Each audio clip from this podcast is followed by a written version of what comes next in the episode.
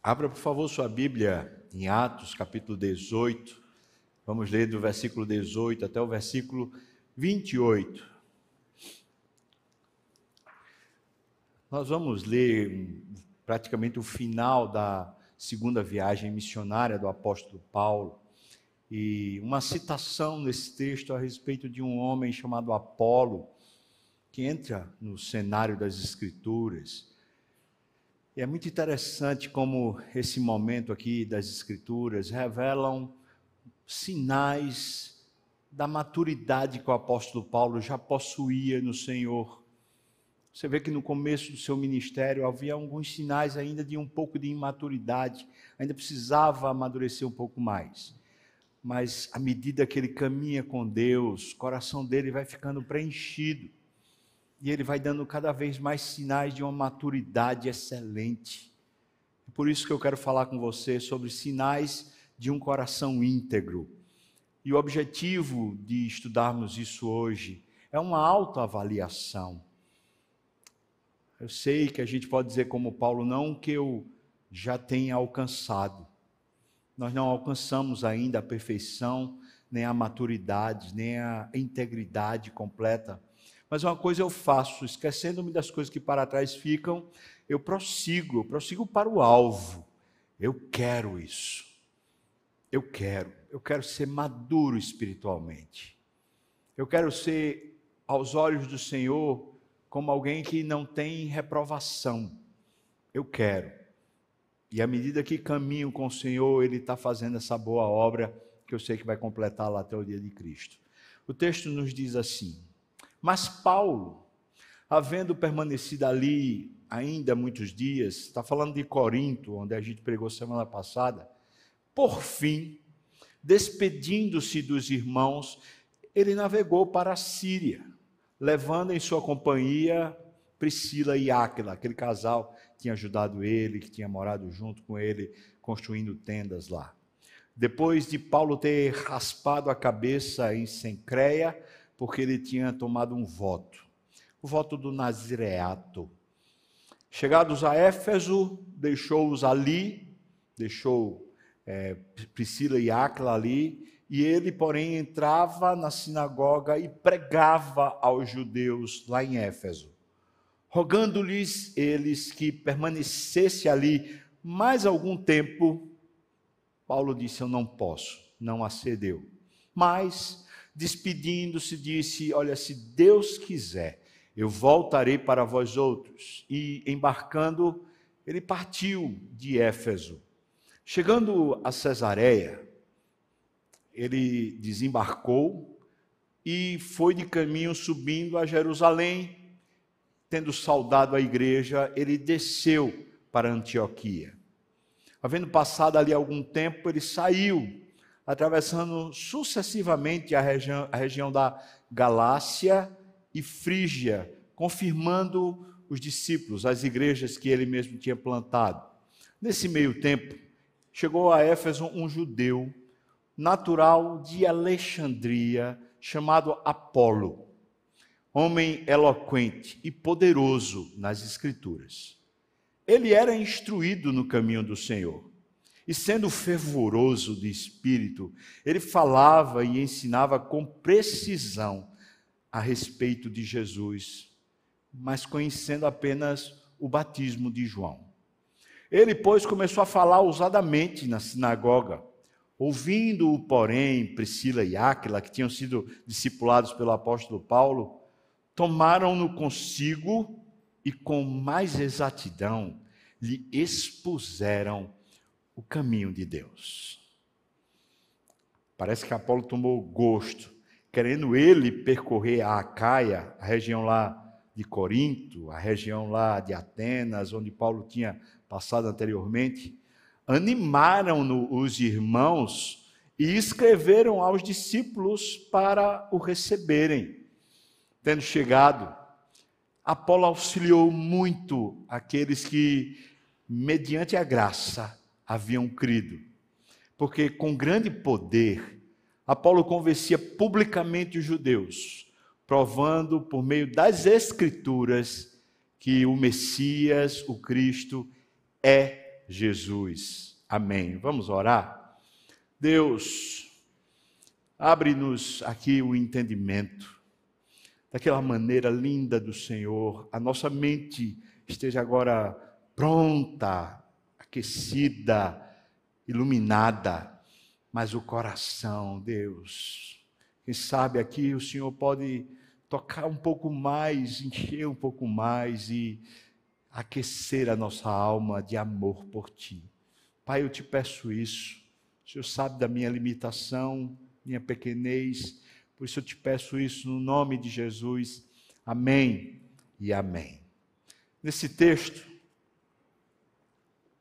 nós vemos pelo menos três sinais dessa integridade que havia no coração do apóstolo Paulo. A primeira seria: Paulo sabe guardar muito bem o coração, amando até os inimigos. A gente vai ver isso daqui a pouco. Ele também sabe liderar e também sabe receber ordens. Uma pessoa que está tranquilo quando ele tem que estar acima de alguém, mas também está tranquilo quando ele está abaixo de alguém. Ele sabe delegar tarefas importantes. E nesses três aspectos a gente vê claramente que ele sabe como se relacionar com os inimigos, ele também sabe como se relacionar com os superiores e ele sabe como se relacionar com os liderados. Essa maturidade espiritual está revelada aqui justamente nessa postura que o apóstolo Paulo tem com os seus relacionamentos interpessoais. Ronaldo Lidório escreveu um livro muito precioso para mim, acho que para a igreja brasileira como um todo, chamado Liderança e Integridade. No capítulo 5, ele fala que existem pelo menos três grandes tentações para a nossa integridade, para perdermos ou para deixarmos a nossa integridade ou a nossa maturidade. Ele diz: primeiro, a tentação da autossuficiência.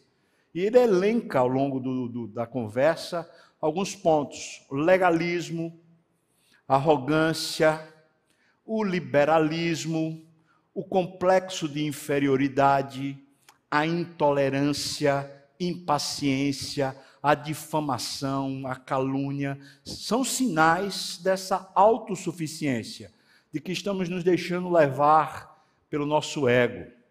Segunda tentação é a tentação do poder. como é que isso se expressa? Ele diz: exaltar os amigos e perseguir os inimigos, explorar os menos protegidos, uma falsa sensação de segurança que o poder lhe dá, e é um imã também para aqueles que dependem de você, gerando uma certa quantidade de seguidores, mas você não terá muitos amigos. Isso é a tentação do poder. Mas a terceira tentação é a tentação das riquezas do mundo. Essa tentação aqui está ligada não necessariamente ao acúmulo de posses e de dinheiro, sim, mas à maneira com que lidamos com esse, esses recursos.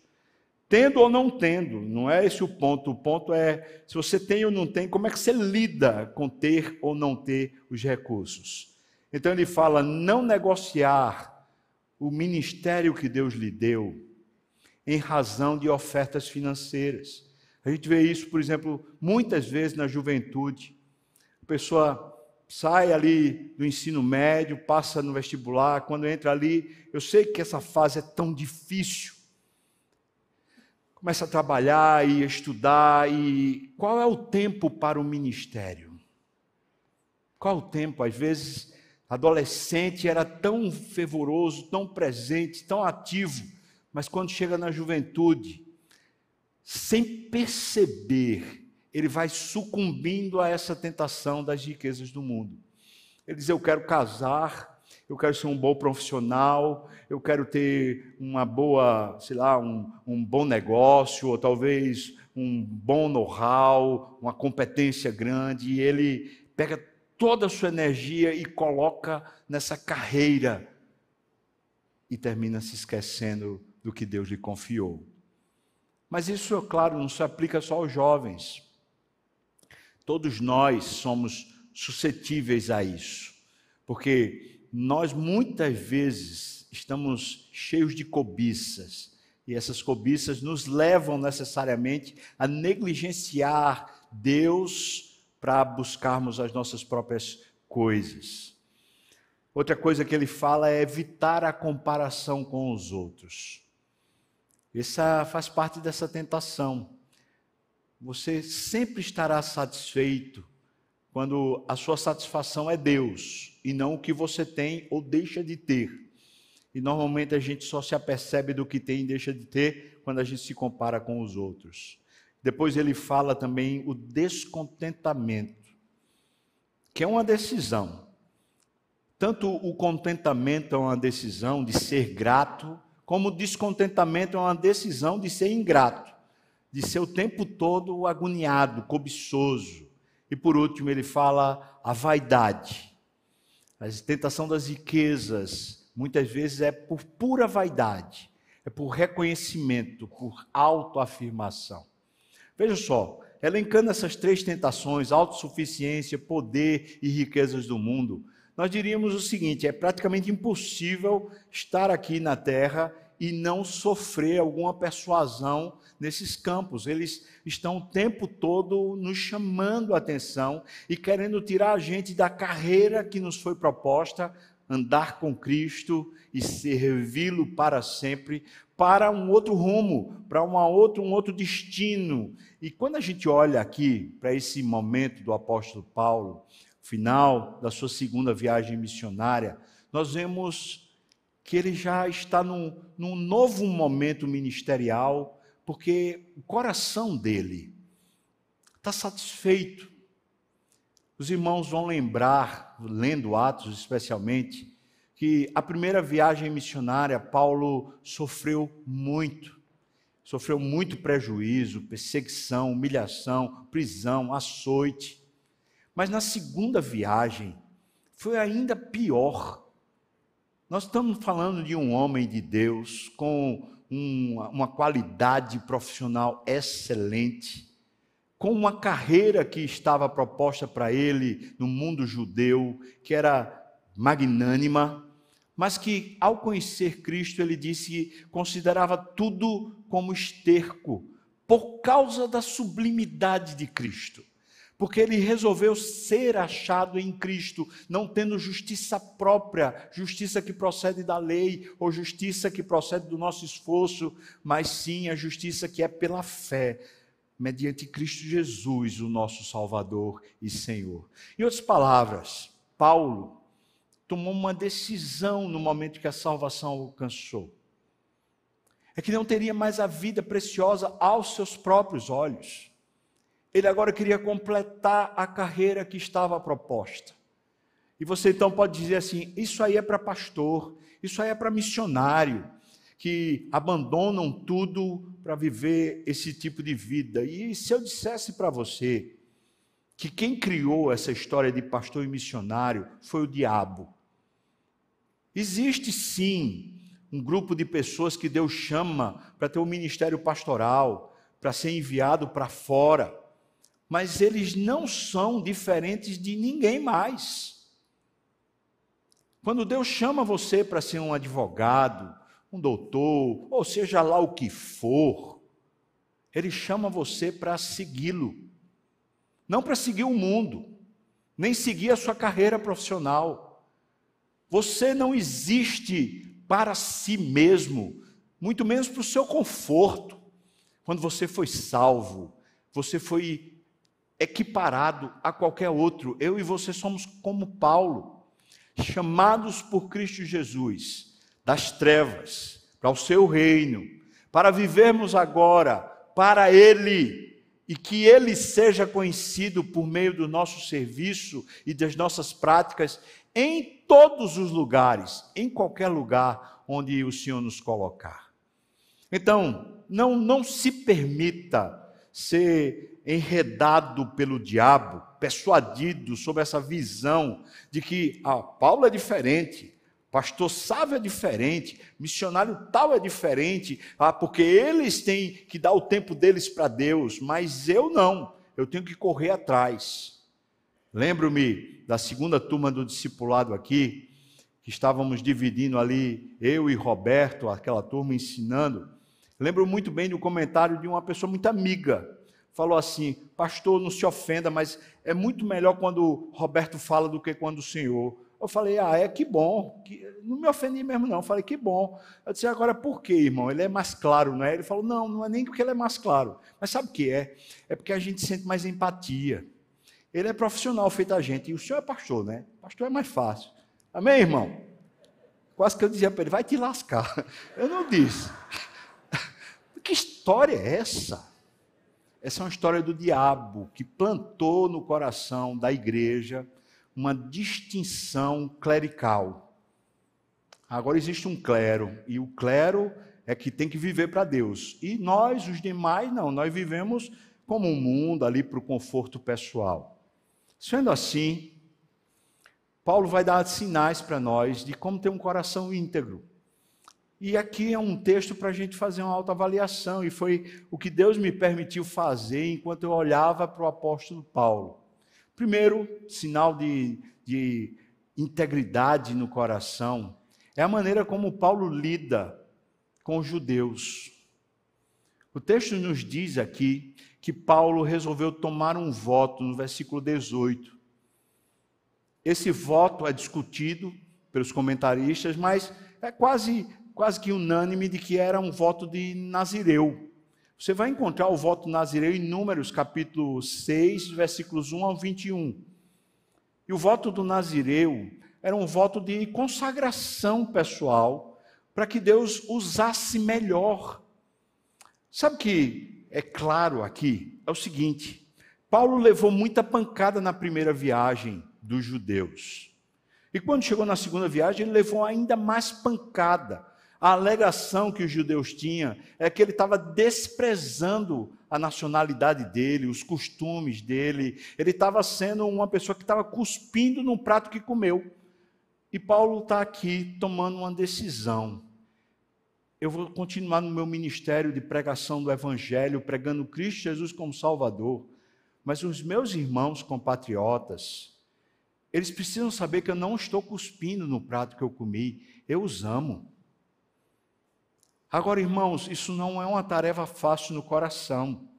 Alguém que está diminuindo você, caluniando você, tendo inveja de você, fazendo mal a você, e você resolve amá-lo e ainda tomar um voto para mostrar para ele que você é a favor dele e não contra ele, isso não é fácil.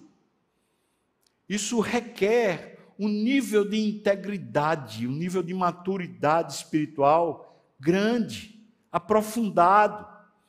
Mas é exatamente o que Jesus nos propôs no Sermão da Montanha. Ele disse: Amai os vossos inimigos, abençoai os que vos perseguem. Paulo não está tomando um voto por acreditar que, ao tomar o voto, ele se consagre mais. Na verdade, a única consagração do cristão é o sangue de Cristo que nos purifica e nos separa. Mas Paulo está aqui se fazendo fraco para com os fracos, para alcançar os fracos. Ele está dizendo aos judeus: não me tenham por inimigo, porque na verdade eu os amo e eu os quero. Isso aqui foi um período difícil para ele. É bem certo, quando você lê o livro de Números, que o voto do nazireato era você deixar o seu cabelo crescer durante um período, e depois então você cortava o cabelo raspando a cabeça e pegava o cabelo e você oferecia como sacrifício ao Senhor, e o cabelo era queimado diante do templo, do altar. Bom, Paulo não está em Jerusalém, e também ele não faria isso, ofereceria um sacrifício Bom, Flávio José resolve a questão. Diz que já, já era costume aceito de que um judeu que estava fora de Jerusalém, ele poderia fazer o voto e consagrar, cortando o cabelo, e então, numa data propícia, ele levaria os cabelos para Jerusalém. O fato é, na Bíblia não conta nenhum momento que Paulo chegou lá em Jerusalém e trouxe os cabelos para ser sacrificado. Mas para todos os judeus que olhavam para ele careca, a questão é: por que, é que ele está careca? Está doente ou tomou o voto? E a resposta era: ele tomou o voto. E se a resposta é: ele tomou o voto, Então, talvez nós estejamos enganados a respeito dos nossos julgamentos sobre o coração do apóstolo Paulo. Paulo está construindo pontes em vez de construir barreiras. Dentro daquilo que ele pode. Será que isso fez alguma diferença? Eu vou dizer para você que aparentemente sim. E vou, vou explicar. Quando ele chega lá em Éfeso, o texto conta para nós aqui, quando ele chega em Éfeso, os judeus de Éfeso, na sinagoga, dizem para o apóstolo Paulo: fica aqui um pouquinho mais. E ele fala: eu não posso. Eu vou ter que ir lá em Jerusalém, em Antioquia. Eu preciso ir, mas depois, se eu puder, eu volto. Ou seja, de alguma maneira, se foi o voto, se não foi, isso eu não posso dizer, afirmar com veemência, mas fica claro para nós que a maneira como os efésios receberam Paulo, os judeus, já foi diferente. Já não tiveram aquele grau de resistência que normalmente os judeus tinham quando o apóstolo Paulo chegava. Então, aparentemente, aquela ponte, de alguma maneira, foi usada pelo Senhor para a glória do Senhor. O ponto que eu estou querendo destacar é esse. Paulo não é um menino na fé, que olha para aqueles que estão cheios de inveja. O texto de Lucas, aqui em Atos, faz questão de dizer que eles estavam cheios de inveja, difamação, calúnia, maldade em relação ao ministério de Paulo e ao ministério de pregação do Evangelho. Paulo não está botando panos mornos, dizendo, não, eles estão com boa vontade, eles, eles me amam. Na verdade, eles só estão com um falso entendimento. A Bíblia mostra claramente que o que os judeus estavam fazendo com Paulo era maldade, é, era crueldade. E Paulo não está achando que existe uma boa índole. Ele sabe que são inimigos. Então não há uma utopia. Irmãos, amar o inimigo não é uma utopia de que o inimigo não é inimigo, ah, ele é bonzinho, ele está sendo. Não, isso é ser menino na fé. Ficar querendo arranjar uma, uma carcaça, uma máscara para o inimigo ficar bonito. Não. Alguém que quer mal a gente, a gente pode ter certeza, pode saber. Não, quer, me quer mal. Está me fazendo mal. Mas o ponto da maturidade não é você saber, mas é como você reage. E aqui a reação, primeiro no íntimo e depois a reação na prática. Como é que você reage no seu íntimo quando o inimigo lhe difama, lhe calunia? Quando o inimigo tem inveja de você e provoca contendas contra você. No caso de Paulo, foi preso açoitado, tido por um zombador, perturbador da paz. Como? No coração daquele que crê em Jesus há um espaço imensamente grande que pode ser inundado por amor. Mas nós só amamos quando nós nos vemos amados. E o lugar onde a gente é tomado de amor é na cruz é quando Cristo pega a nossa inimizade contra Deus. Eu, o mais odioso, aquele que fazia mal à igreja e a Jesus, por ser inimigo de Deus. Cristo não me viu como se eu fosse bonzinho. Ah, não, ele é bonzinho, por isso eu vou salvar. Ele olhou e falou: aquilo ali é uma peste. Mas eu resolvi amar. E com meu sacrifício eu vou perdoar o pecado dele. E vou dar a ele uma nova vida, não uma nova chance, uma nova vida, a vida de Jesus. Ora, se eu entendo isso, meu Deus, eu era o inimigo e fui amado e fui tratado com amor. Se eu entendo isso, meu coração se dilata no amor de Deus, existe um depósito, um espaço que começa a ser criado dentro de mim, para amar os que me odeiam, os que me prejudicam, os que me difamam, os que me caluniam. Será que é possível, irmãos? Será que estamos falando de uma utopia? Não. Nós estamos falando é de um evangelho que é poderoso, que não encontra limites em nós. Ele é quem vence todas as nossas barreiras e limitações. Um evangelho que é poder de Deus, não dos homens, que não é refém nem do nosso temperamento, nem das nossas incompatibilidades, nem muito menos da nossa história, nem do que fizeram conosco. O Evangelho levanta o homem do pó e qualifica ele para a vida de Deus, a vida que é maior do que a existência humana, a vida do próprio Deus. Será que eu posso? Tudo posso naquele que me fortalece não há impossíveis. É possível, como o apóstolo Paulo, amar e criar pontes dentro do coração com pessoas que nos fazem mal. Eu digo para você, sim, absolutamente sim, porque tem um poder de Deus que habita em nós. Quem sabe, esse é um caminho de cura para nós. Quem sabe? Recentemente tive uma grande oportunidade, um momento que Deus me deu, de poder estar num ambiente com muitas pessoas que ao longo da minha vida ministerial, eu sei, me fizeram muito mal. Me difamaram, me caluniaram, me colocaram uma série de coisas. Mas eu não sei o que dizer, a não ser que o Evangelho de Deus é poderoso, porque chegando naquele ambiente, olhando para aqueles rostos, eu não me senti em nada intimidado, mas alguma coisa muito poderosa dentro de mim me fez querer abraçar e declarar amor.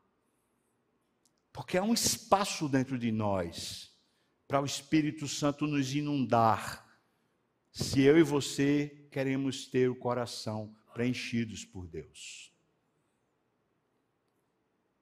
Está precisando perdoar alguém, irmão? Está precisando amar alguém que lhe fez mal?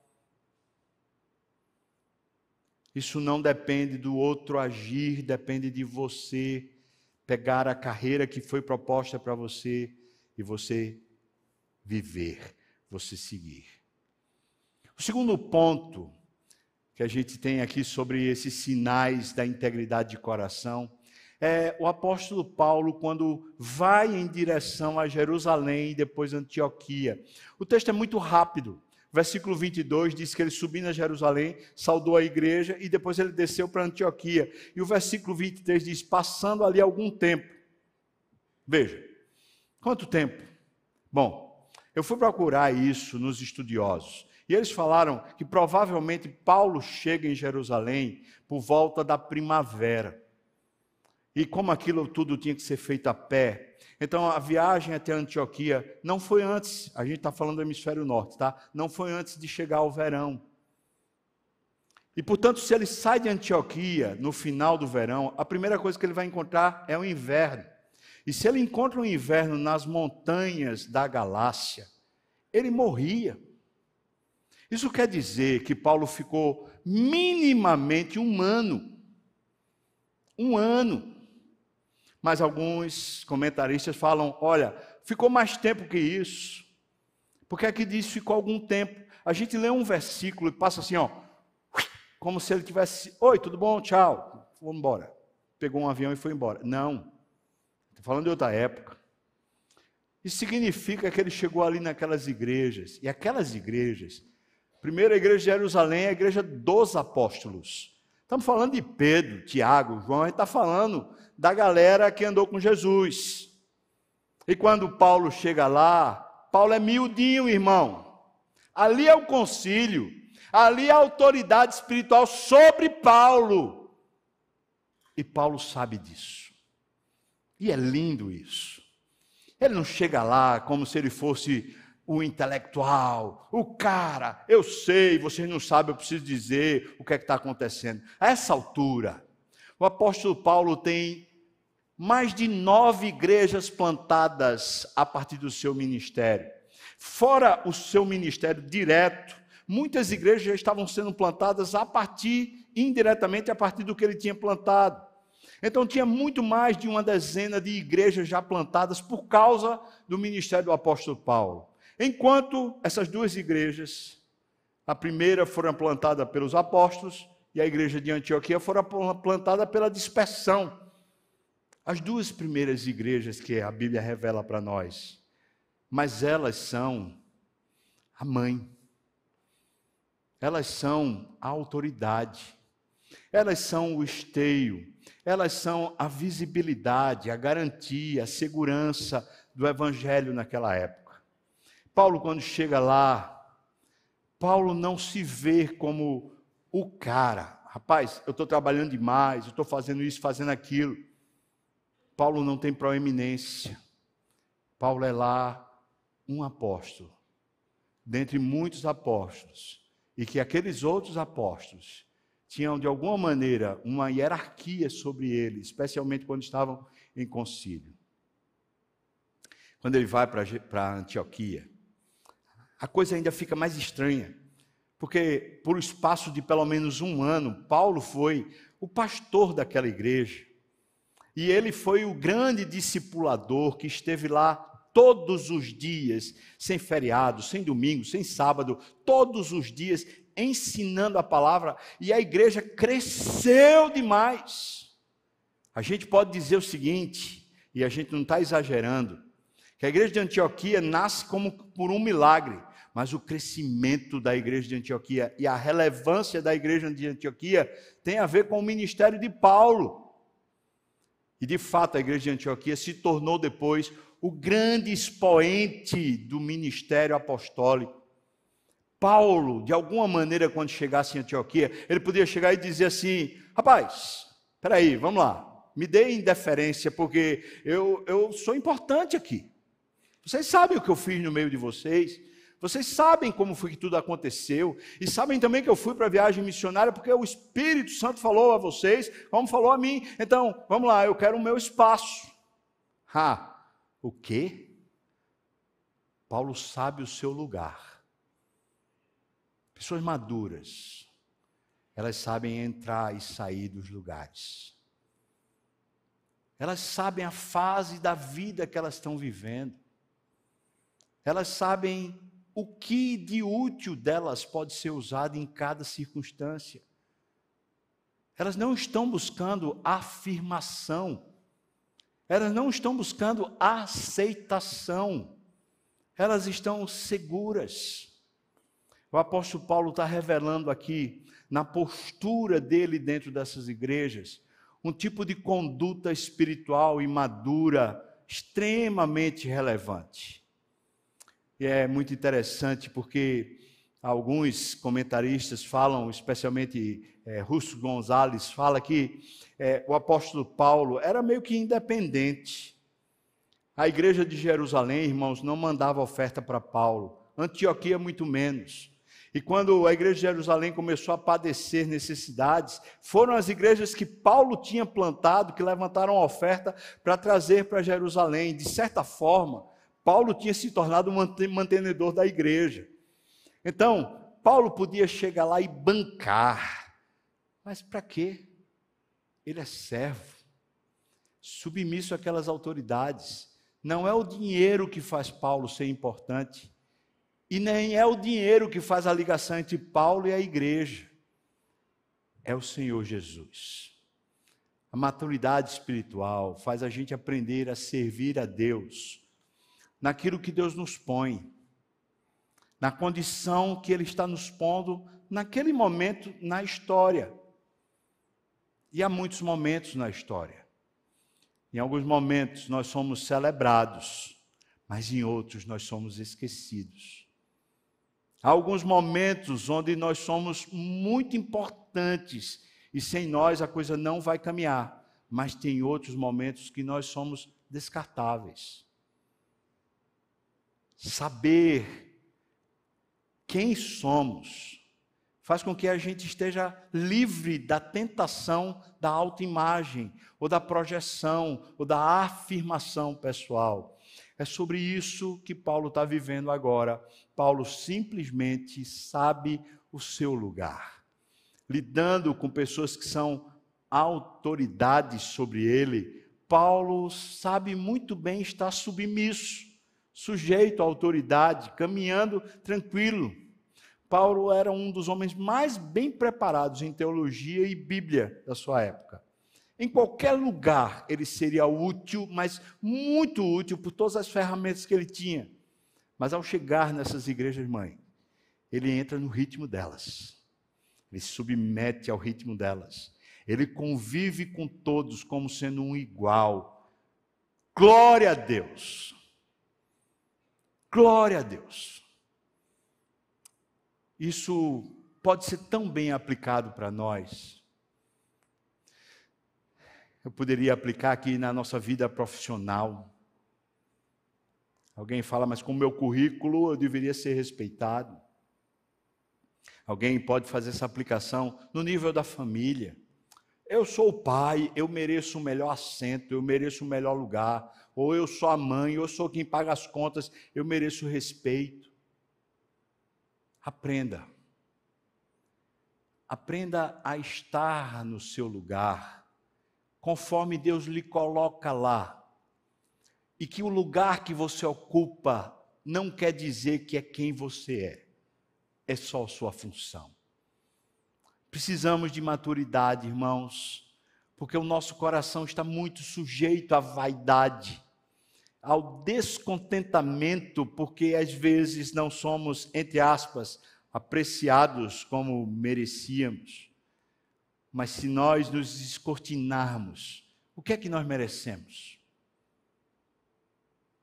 Eu fiz essa pergunta recentemente e a pessoa falou: é, a gente merece respeito. Alguém respondeu. Eu falei: não, não.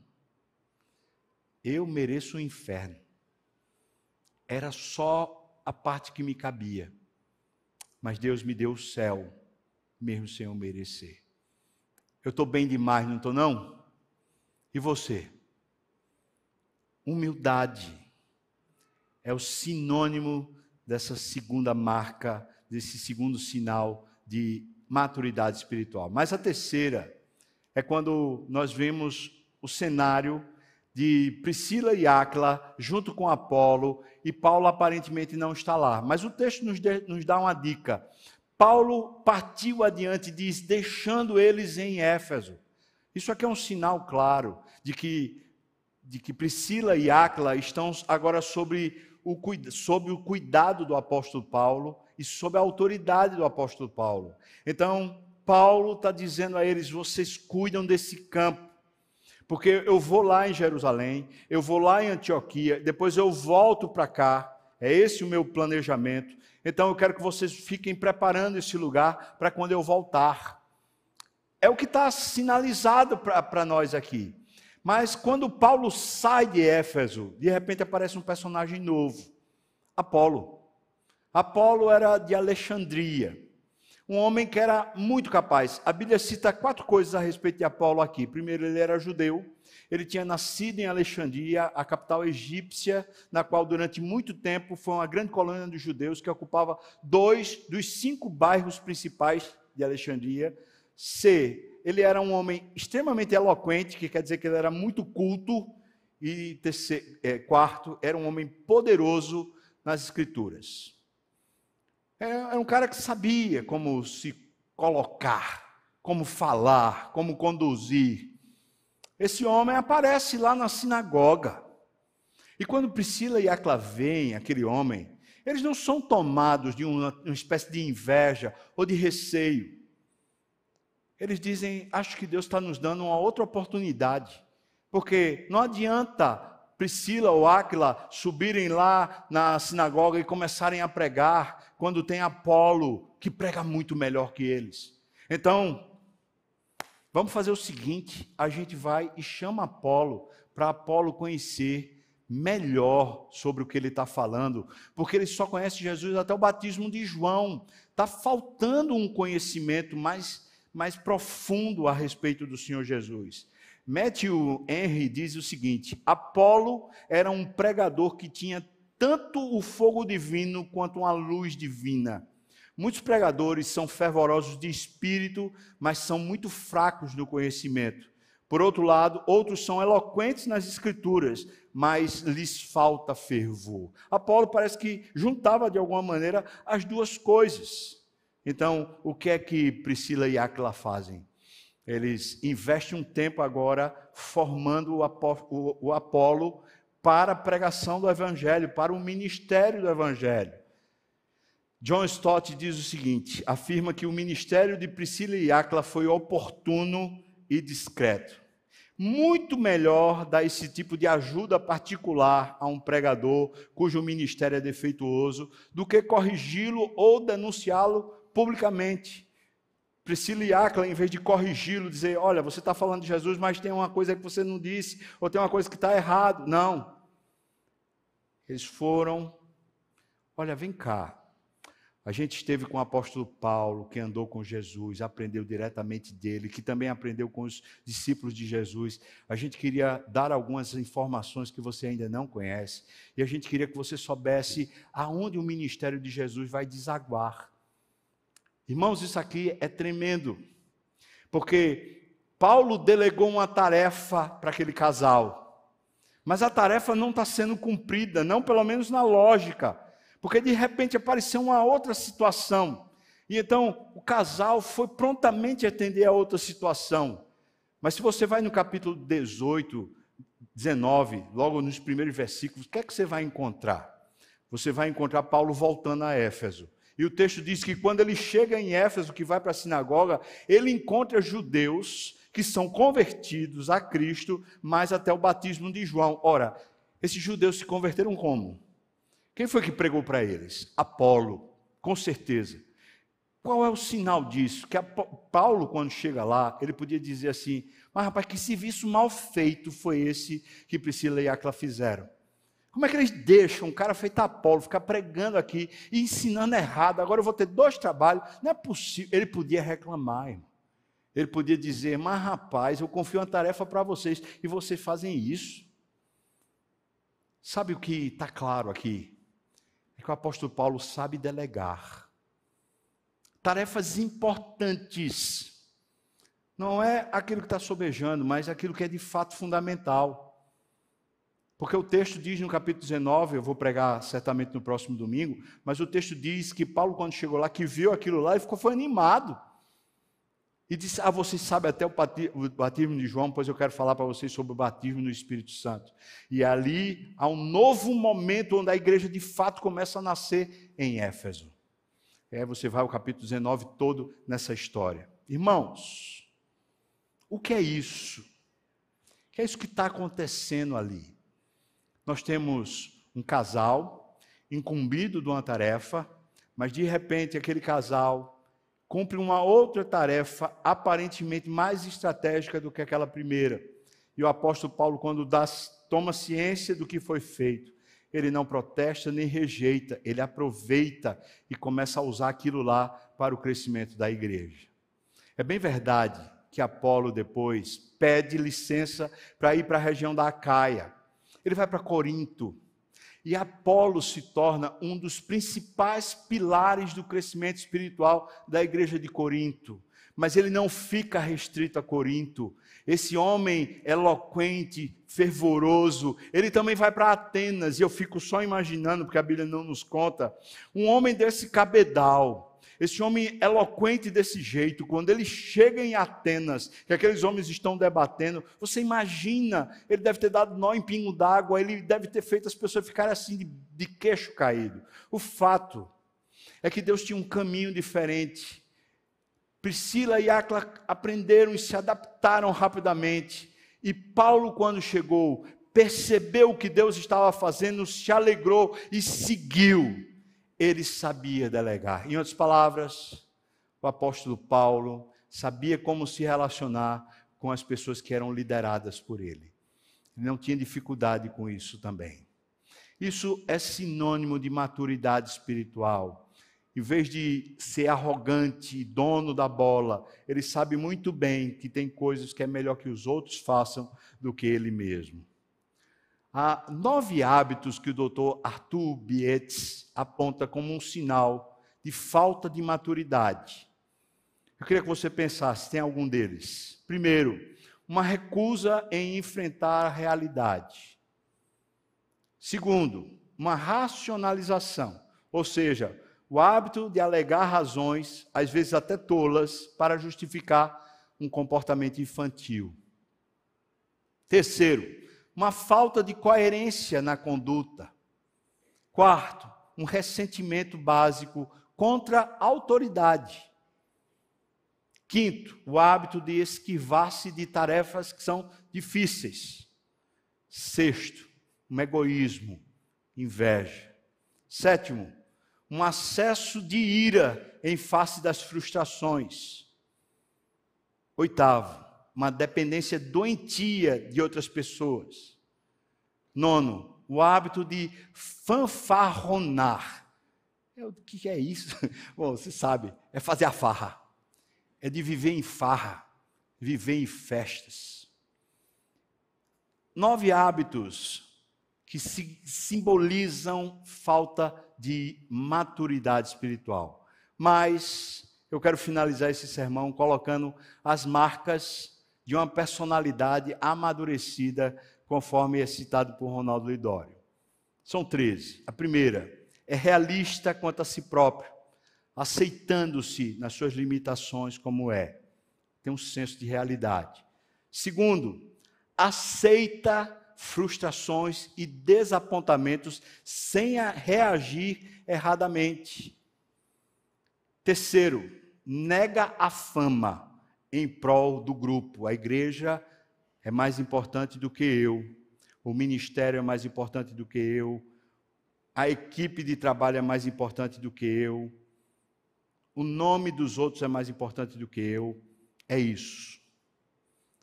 Quarto, sabe utilizar os dons de uma forma ideal. Quinto, é independente sem depender necessariamente das opiniões alheias. Sexto, pode adiar uma satisfação no presente para garantir um benefício maior no futuro. Sétimo, toma decisões ajuizadas baseadas em fatos e circunstâncias. Oitavo, tem a capacidade de perseverar. Nono, sabe receber louvor, sabe receber críticas sem perder o equilíbrio, sem desistir. Décimo, não pede nem espera a perfeição de ninguém, nem de si mesmo. Décimo primeiro, tem o hábito de realizar mais do que é o seu dever. Décimo segundo, é flexível e não interpreta concessões como prova de fraqueza. Décimo terceiro, ama os outros como a si próprio. Excelente. Temos aqui o desafio desafio bíblico é o desafio da integridade. E como Ronaldo Lidório cita no seu livro, é impossível sermos íntegros se não formos maduros espiritualmente. Portanto, esse desafio da integridade no coração é um desafio de nós crescermos na nossa maturidade. O que é que eu posso fazer a respeito disso? Eu, por você, eu posso orar. E é o que eu faço. Deus, que a igreja ame o Senhor, mas ela seja tomada de tal dimensão do teu amor, que ela aprenda a aprovar as coisas excelentes do Espírito.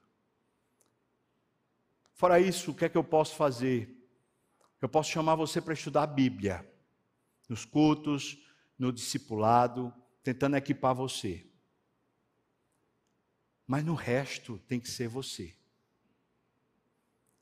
Você é que precisa decidir crescer. Quando Paulo escreve aos Hebreus, ele faz questão de censurar. Eu queria escrever para vocês como se vocês fossem adultos para receber alimento sólido. Mas eu tenho a triste constatação de que é vocês só bebem leite como se fossem crianças espirituais recém-nascidas. O passo que, o tempo que vocês já receberam, já dava tempo de vocês terem sido crescidos. Irmãos, talvez alguns aqui são muito novos na fé, mas outros tantos já estão há tanto tempo. E eu e você precisamos crescer, amadurecer, vencer esses pontos que nós dizemos eu não consigo, eu não aguento, não dá para mim, eu não vou mudar. Não, você no nome de Jesus é o receptáculo do poder de Deus. O evangelho entrou em você e fez de você uma nova criação. Você agora é da cultura divina. Você agora é de Deus e o maligno não pode tocar em você. Meu Deus, qual é o impossível? Deus efetua em nós tanto querer como realizar. Você deseja isso? Se prontifique. Encontre em Deus na sua boca o sim e não o não. Pare de contestar com Deus. Mas diga para Ele: Eis-me aqui, Senhor. Eu quero te conhecer mais. Eu quero me entregar mais. Eu quero ser usado ou usada pelo Senhor. Eu quero ser achado aprovado pelo Senhor. Esse é um desafio espiritual de crescimento. Servir na igreja, servir na sua profissão, pegar a Bíblia e ser encorajado a lê-la e a conhecê-la mais e melhor. Ter uma vida de oração. Ora e busca a Deus. Jovem, no nome de Jesus, traga equilíbrio para a sua vida. Você não vive para a sua profissão nem pelo dinheiro. Você é filho do sacrifício de Jesus. O sangue de Jesus é mais poderoso e precioso do que qualquer carreira que o mundo queira lançar sobre você. Adultos, sejamos adultos espirituais, que têm conselhos sábios palavras sábias, temperança, uma boa medida, um coração aberto, pronto para amar, pronto para se dar, pronto para se gastar, pronto para se entregar. Crescer espiritualmente significa amadurecer. E é esse o ponto. Quando Paulo escreve aos Colossenses, capítulo 1, versículo 28 e 29, ele diz: a finalidade do meu ministério é entregar de volta a Deus todo homem, homem e mulher, perfeito, íntegro, maduro espiritualmente. É para isso que nós labutamos. Abra espaço. Como é que está a sua agenda? Está ocupado demais? Não consegue ir para um grupo pequeno? Você não consegue participar de um discipulado? Você não consegue participar de nada da igreja. Você, que, que momento você está vivendo? Você não é membro de igreja nenhuma, ou você é membro de outra igreja, está frequentando aqui. Eu quero dizer para você, você é um cabo bem. Volta para a sua igreja, ou então vem de vez para cá. Ô oh, miserável, vem logo. Deixa isso de lado, toma consciência. Irmão, estou chamando você, chamando você a crescer crescer. Paulo disse isso e eu tomo agora as palavras dele como minha. Não que eu julgue havê-lo alcançado, mas uma coisa eu faço. Esquecendo-me das coisas que para trás ficam, eu prossigo para o alvo, para o prêmio da soberana vocação em Cristo Jesus, meu Senhor. Você topa o desafio? Vamos crescer, irmãos? Vamos amadurecer, vamos se entregar ao Senhor, ler a Bíblia, orar, estudar, participar. Vamos, irmãos? Você que topa o desafio, fique de pé, nós vamos orar, agradecendo, entregando ao Senhor esse tempo que tivemos aqui. Amém e amém. Obrigado, Deus, pela tua palavra que falou à nossa mente e também ao nosso coração.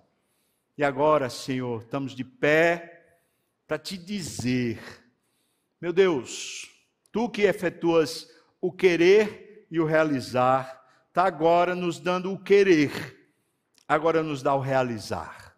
Ajuda-nos agora cada um a ver na sua própria agenda ritmo, disposição mental, intelectual, condições de corpo, tudo que temos. Eu te peço agora que o Senhor nos habilite ao crescimento espiritual. Ajuda-nos a caminharmos rumo à perfeição que há em Cristo. Senhor, ajuda-nos a termos esse tipo de equilíbrio, amando o inimigo, sabendo muito bem, Senhor Deus, como se comportar com as autoridades e também, também sabendo como se comportar com os liderados. Dá-nos, Senhor Deus, mais e mais esse crescimento, no nome de Jesus. E que a graça do nosso Senhor e Salvador Jesus Cristo, o amor de Deus, o nosso querido e amado Pai, a comunhão, o consolo, a bênção, o poder, o avivamento do Espírito venha sobre nós, povo do Senhor, não só aqui agora, mas até quando o Senhor voltar e nos tomar para si. Aleluia! Amém! Glória a Deus! Amém,